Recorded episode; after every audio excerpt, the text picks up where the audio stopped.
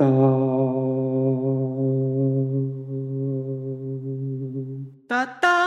Та-там. Видишь, какая красотища получается.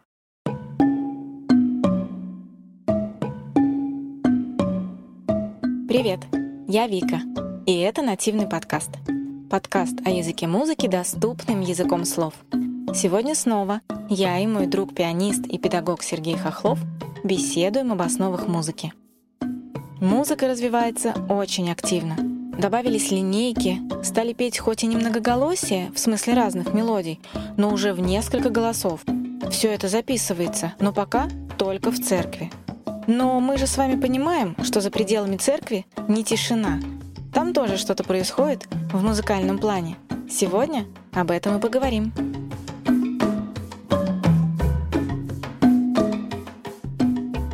Сереж, смотри, музыка у нас развивается какими-то семимильными шагами. У нас сначала были хлопы, притопы, удары камнями и какие-то простейшие свистульки из раковин, которых нашли в море. Потом у нас вдруг появилась история про то, что музыку решили изображать. Потом у нас начали ее петь и начали ее записывать. Потом у нас э, как-то раз и быстро очень добавилась линейка. Потом две, потом четыре.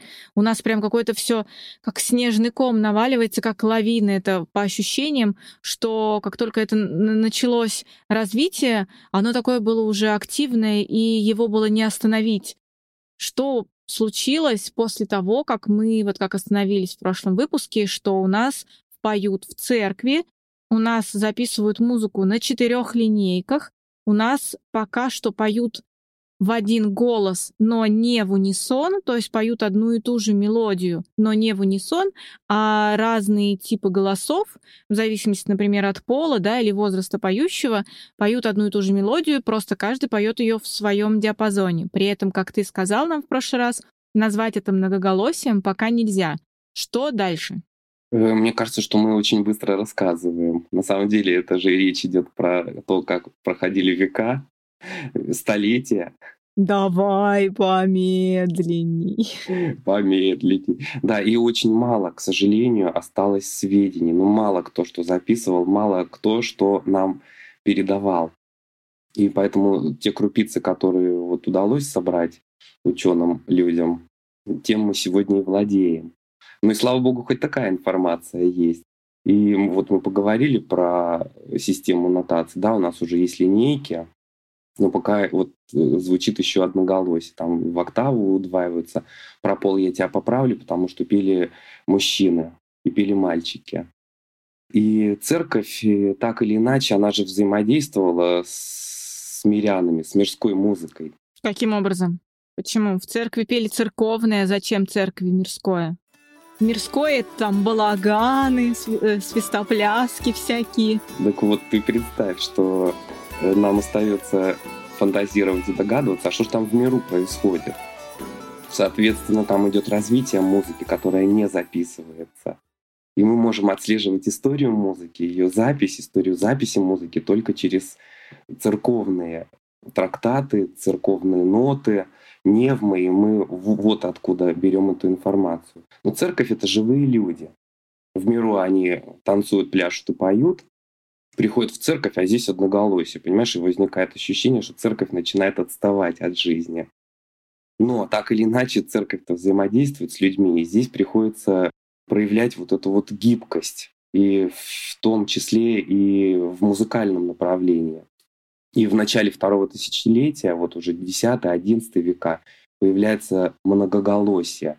То есть понятно, что это уже не один голос, а уже два. А где появляется? Вот мы с тобой говорили о том, что центры науки и искусства, и в том числе и музыкального искусства, были монастыри. И вот как раз зарождается многоголосие э, во всемирно известном соборе Парижской Богоматери, знаменитый Нотр-Дам-де-Пари. И был такой великий пиротин, который придумал сразу дать два голоса. Главное, что не пиротех, который потом сжег. Вот. И каким образом он эту идею воплощает в жизнь? Он выделяет один голос и называет его тенор.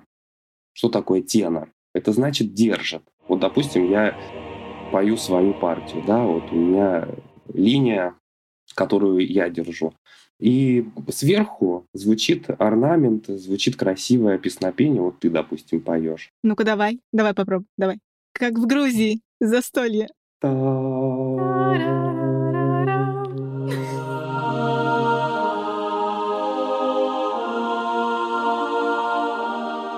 Ну, видишь, какая красотища получается. И пели в кварту, в квинту и в октаву. То есть пели в интервал. То есть я держу, а орнамент твой наверху. Вот эта вот вся красота, линеарность, вот это движение без скачков, я подчеркиваю это, да. То есть, получается, пели так, что один держал ноту, а второй относительно этой ноты пел выше или ниже через 4 5 или 8 ступенек. Да, но он пел, конечно, выше, потому что это была ведущая мелодия. То есть это основная, получается, музыкальная идея. А я только тебя поддерживаю. Но смотри, хочу тебе сразу сказать. Вообще, когда мы говорим уже о более классической музыке, да, не той средневековой, о чем ты сейчас говоришь, сочетание в кварту-квинту не самое благоприятное на слух, когда поют два человека. Оно такое странновато. Обычно сочетаются, что вот хорошо ложится в терцию, то есть через три ступени, или в сексту, через шесть. Оно нам звучит комфортнее. Кварта-квинта — это такое немного топорное звучание, если сравнивать его с э, классической музыкой. Почему они выбирали такой интервал? Ну, потому что ты рассуждаешь как человек, воспитанный на классической музыке. И у нас совершенно другие слуховые уже привычки, слуховые паттерны, и мы по-другому слышим. Кварта, квинта — это же, ну, как говорят, пустые интервалы, да?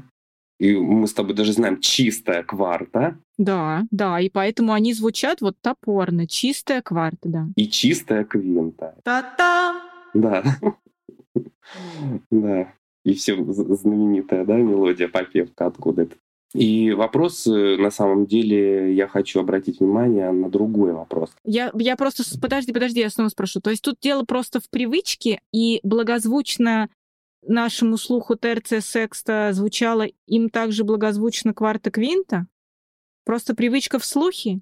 Мы с тобой еще пока не мыслим, как европейское ух, да? Мы с тобой мыслим ладами. У нас нет ни мажора, ни минора. У нас есть просто лады. Я знаю, что я должен удерживать свой тон, пока у тебя развивается плавно вверх или вниз мелодия, ты распеваешь какой-то слог, какую-то молитву, как, какое-то слово. Я удерживаю свою.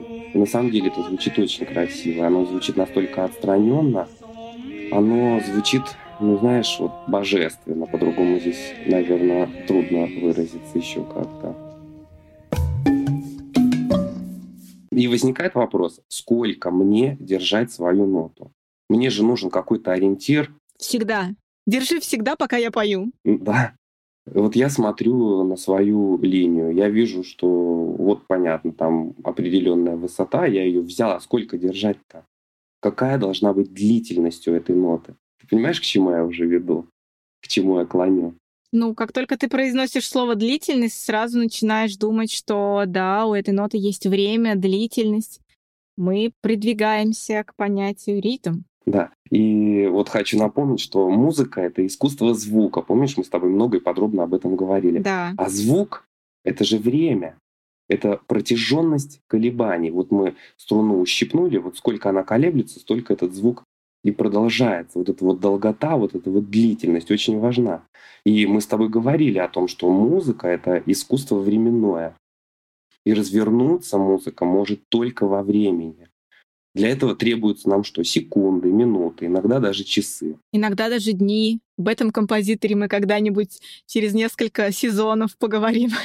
И всю композицию музыкальную, будь то небольшая пьеса или большая симфония, ну, мы с тобой как бы не старались, но услышать одномоментно просто не получится.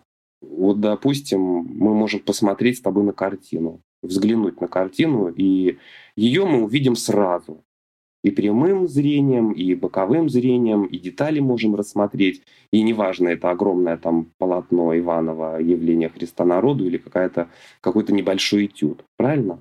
Мы ее сразу одномоментно видим. И дальше уже рассматриваем детали. Вот с музыкой это совершенно невозможно, потому что это искусство развивается во времени. И здесь, наверное, еще будет такой уместен пример, когда берем книгу в руки, мы же не можем ее сразу всю прочесть. Нам нужно время для того, чтобы перелистать страницы, прочитать строчки, осмыслить, что мы читаем. Не так же? Слушай, ну я вот тогда тебя про книги спрошу. Со временем люди придумали читать по диагонали, чтобы читать книги быстрее. С музыкой так сработает? Я думаю, что абсолютно нет. Это невозможно. Значит, будем слушать. Будем слушать, да. И вот книгу мы листаем, и с каждым переворотом получаем какую-то новую для себя информацию. То есть постепенно, да, разворачивается во времени. Ну, насчет скорочтения, я знаю, что вот в последнее время вот эта тенденция научить человека читать быстро, она прям, ну, вот из всех утюгов реклама идет, да, скорочтение, с курса скорочтения, того все. Вот открываю ровно на прошлой неделе интервью с Татьяной Черниговской, Татьяной Владимировной, да, которая уже всемирно известный ученый. Она говорит, зачем читать быстро, читайте медленно. Вы же должны осмыслить, вы должны понять, вы должны пережить. Потому что понять одно дело, но включается же сфера чувств.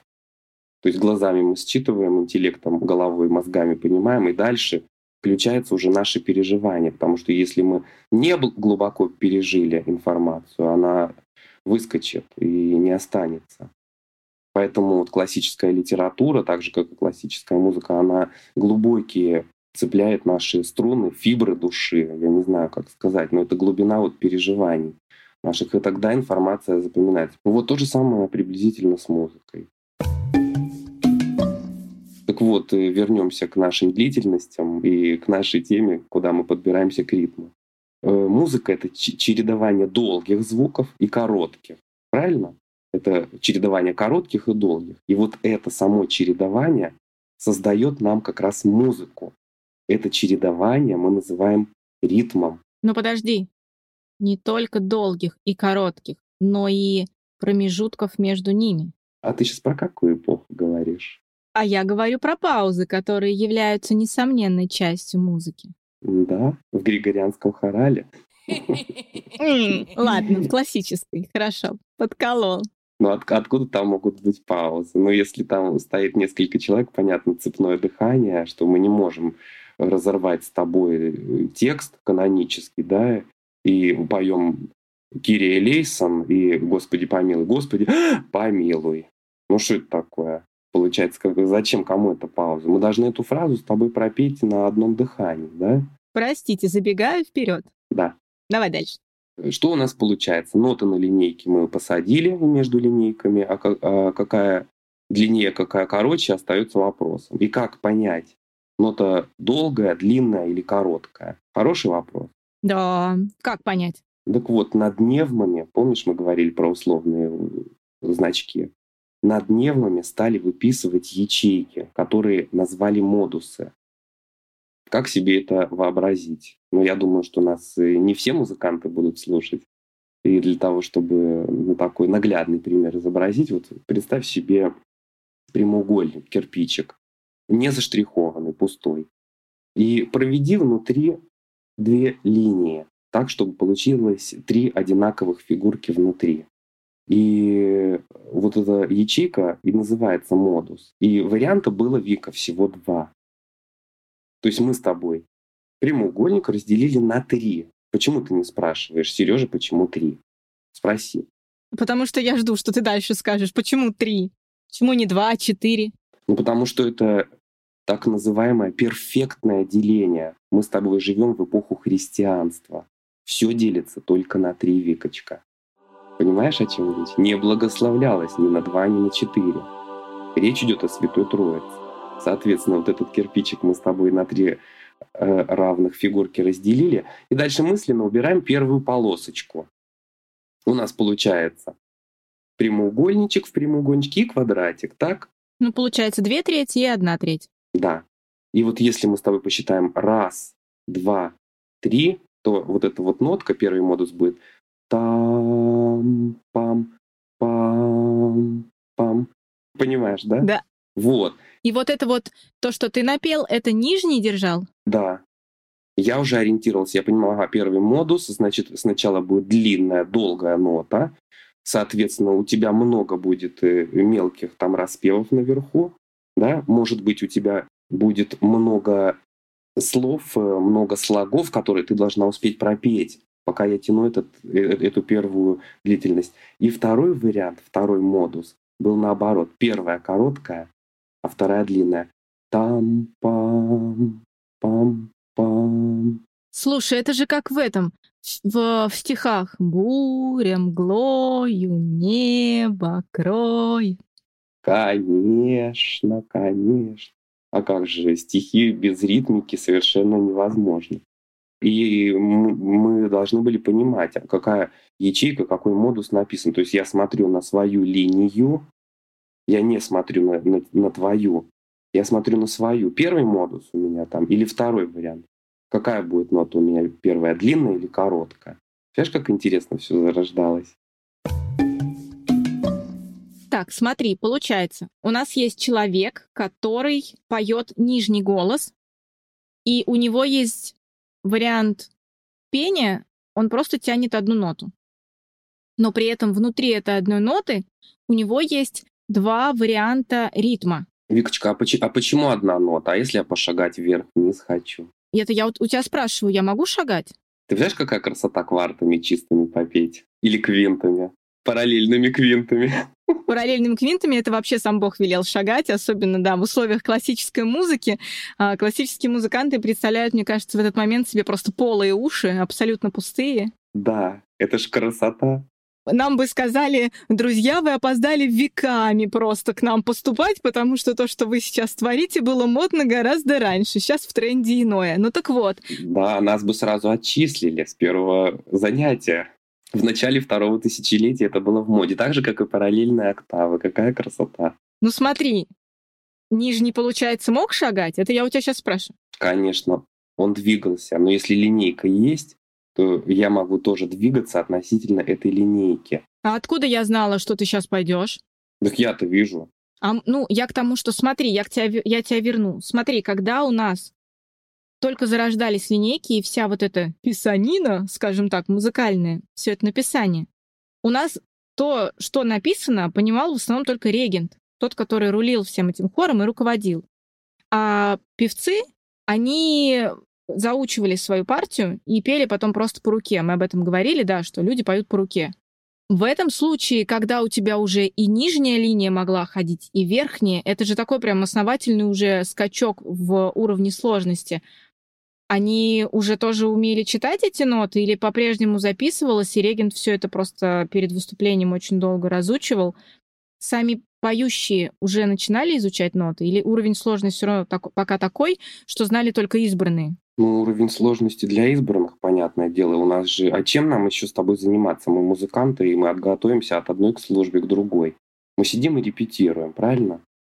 И если я на репетициях молодец, все выучил, то я и без проблем на службе спою. А если я зазевался, я могу и за трещину от регента получить. Просто я так понимаю, что это уже прям, ну, это прям уже действительно сложно.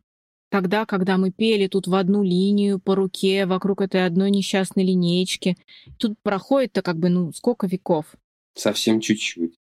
Полшажочка, да. Полшажочка, да, проходит, и мы уже поем таким уже довольно развернутым многоголосием, где каждый голос не стоит, а ходит, и только в зависимости от того, какой ритм. В этом пока простота. Ритм пока не так развернулся, как мог бы. Да. Но он еще развернется. Еще буквально полшажочка, и мы с тобой спляшем, пойги спляшем.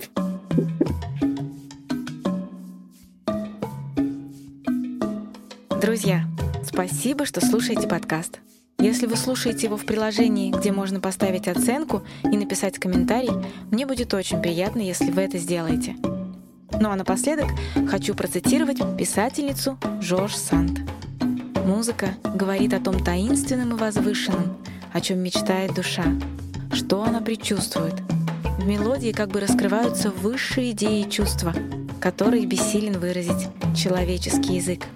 Это откровение бесконечного. Пока-пока.